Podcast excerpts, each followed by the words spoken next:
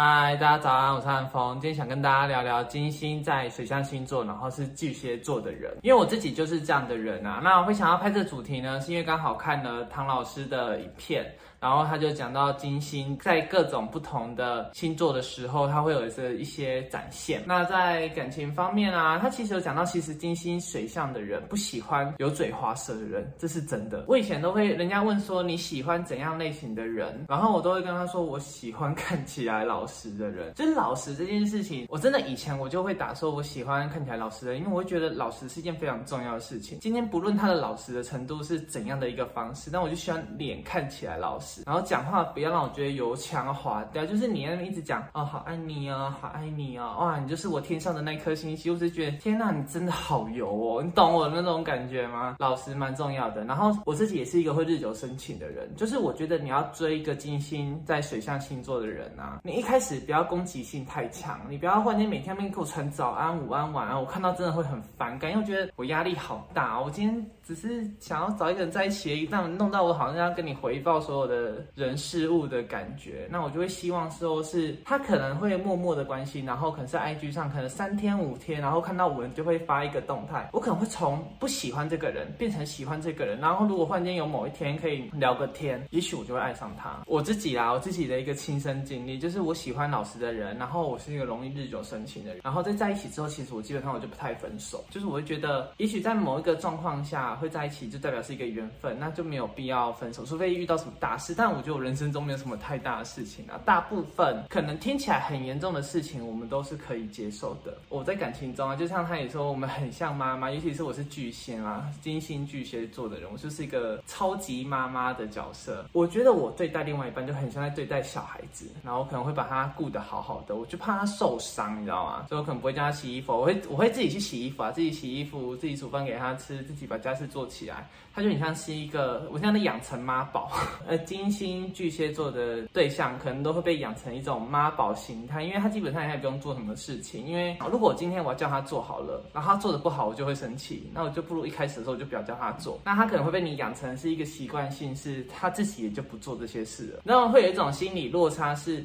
虽然我希望说我自己可以做，但我还是希望你可以做嘛，那他就会有习惯性，他就不做这些事。然后我看到的时候，一开始我就会有点生气，说为什么都是我在做家事，而你不做家事呢？然后到了另外一个阶段，就会变成说是，我就会想说，好吧，那就算了，我自己做，反正赶地来开始摘，那你就没有必要去跟你吵这件事。那你要吃不吃就算了。那如果你我都知道说你不吃，我可能就不会这么常煮饭。但其实我本身是一个爱煮饭的人，就对方如果说了某一件事情，我们就会去做某一件事情啊。我今天想要吃蛋花汤，我就去煮蛋花汤给他吃。男朋友找像我们这种金星水象星座巨蟹座的人。你会充分感受到我们就是一个非常爱你的人，赞赞赞。然后其实我们会担心对方生活过得不好啦，所以我们会会有一种督促他，你知道吗？就是像我们可能就会去帮他规划他一些人生的行程啊，也许他是不是要去念个大学啊？他是不是未来的工作要做什么啊？然后帮他把一些生活起居家做人处事的道理都想好，因为有些人他可能没有这么的传统，你知道？像我就是个传统的人，我就会觉得过年过节啊，送礼物送送红包啊。妈妈生日应该要送给妈妈一个礼物啊，然后父亲节应该要送什么？我们会帮对方想好这一切，就是帮他组合成一个套餐呐。然后对方就是变成就是一个笨蛋，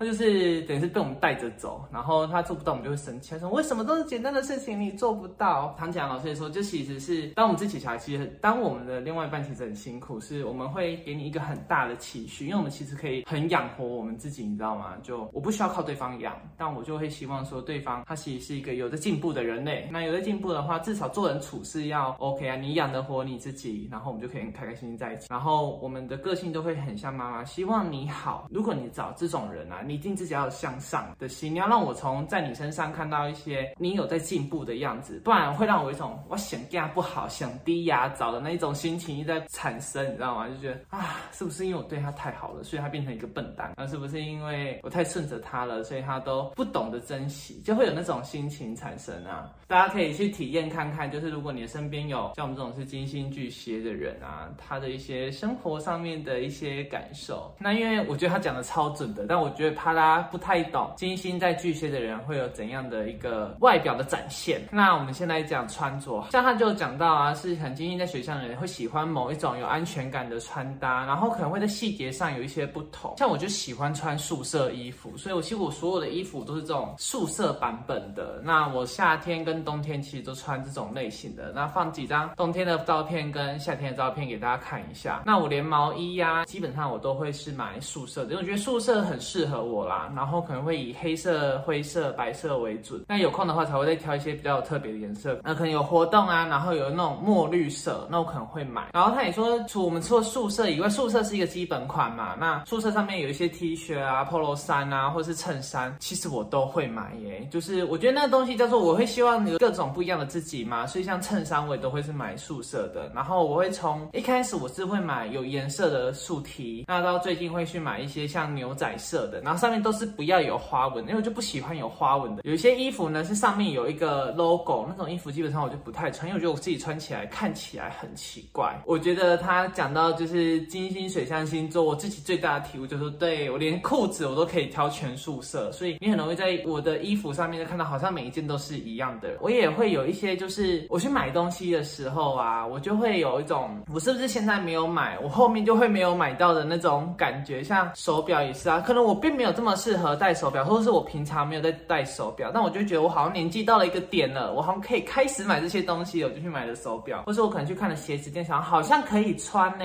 嗯，那我买买看好了。那植物也是啊，好像会用到哎，哦，好买来养养看好了。那会不会有一种话题性，就是我会习惯性的去好像。会，然后我就去买了。但我可能女生可能都是买化妆品啊，但我就是把身边可以买的东西，我可能都会买过，用一些日常生活用品上面，是像沐浴乳、洗发精，然后就好像会用到哎，好像会买到哎啊，好买来可以送给人家，也许我妈妈会用到，都是这样的方式在买东西的。那这边是分享到这边。那如果你有对于金星巨蟹的人有其他的想法，或是你想要了解说金星巨蟹还会在做什么事情吗？你可以再来跟我说，然后我再分享给你。也许我们在感情上面会。有一些怎样的模式，然后或是我们在做人处事上面会有怎样的方式，然后其实刚今有讲到啊，我们可能很不喜欢被摸透。就如果今天忽然间有一个人跟我讲说，哦，你就是一个怎样怎样怎样的人，我就说我并没有这样这样这样这样的人，就是我的确也有这样的个性呐。好了，那这部影片就到这边为止了。如果你喜欢我的影片的话，麻烦订阅、分享、按赞。那让我们下一部影片见，拜拜。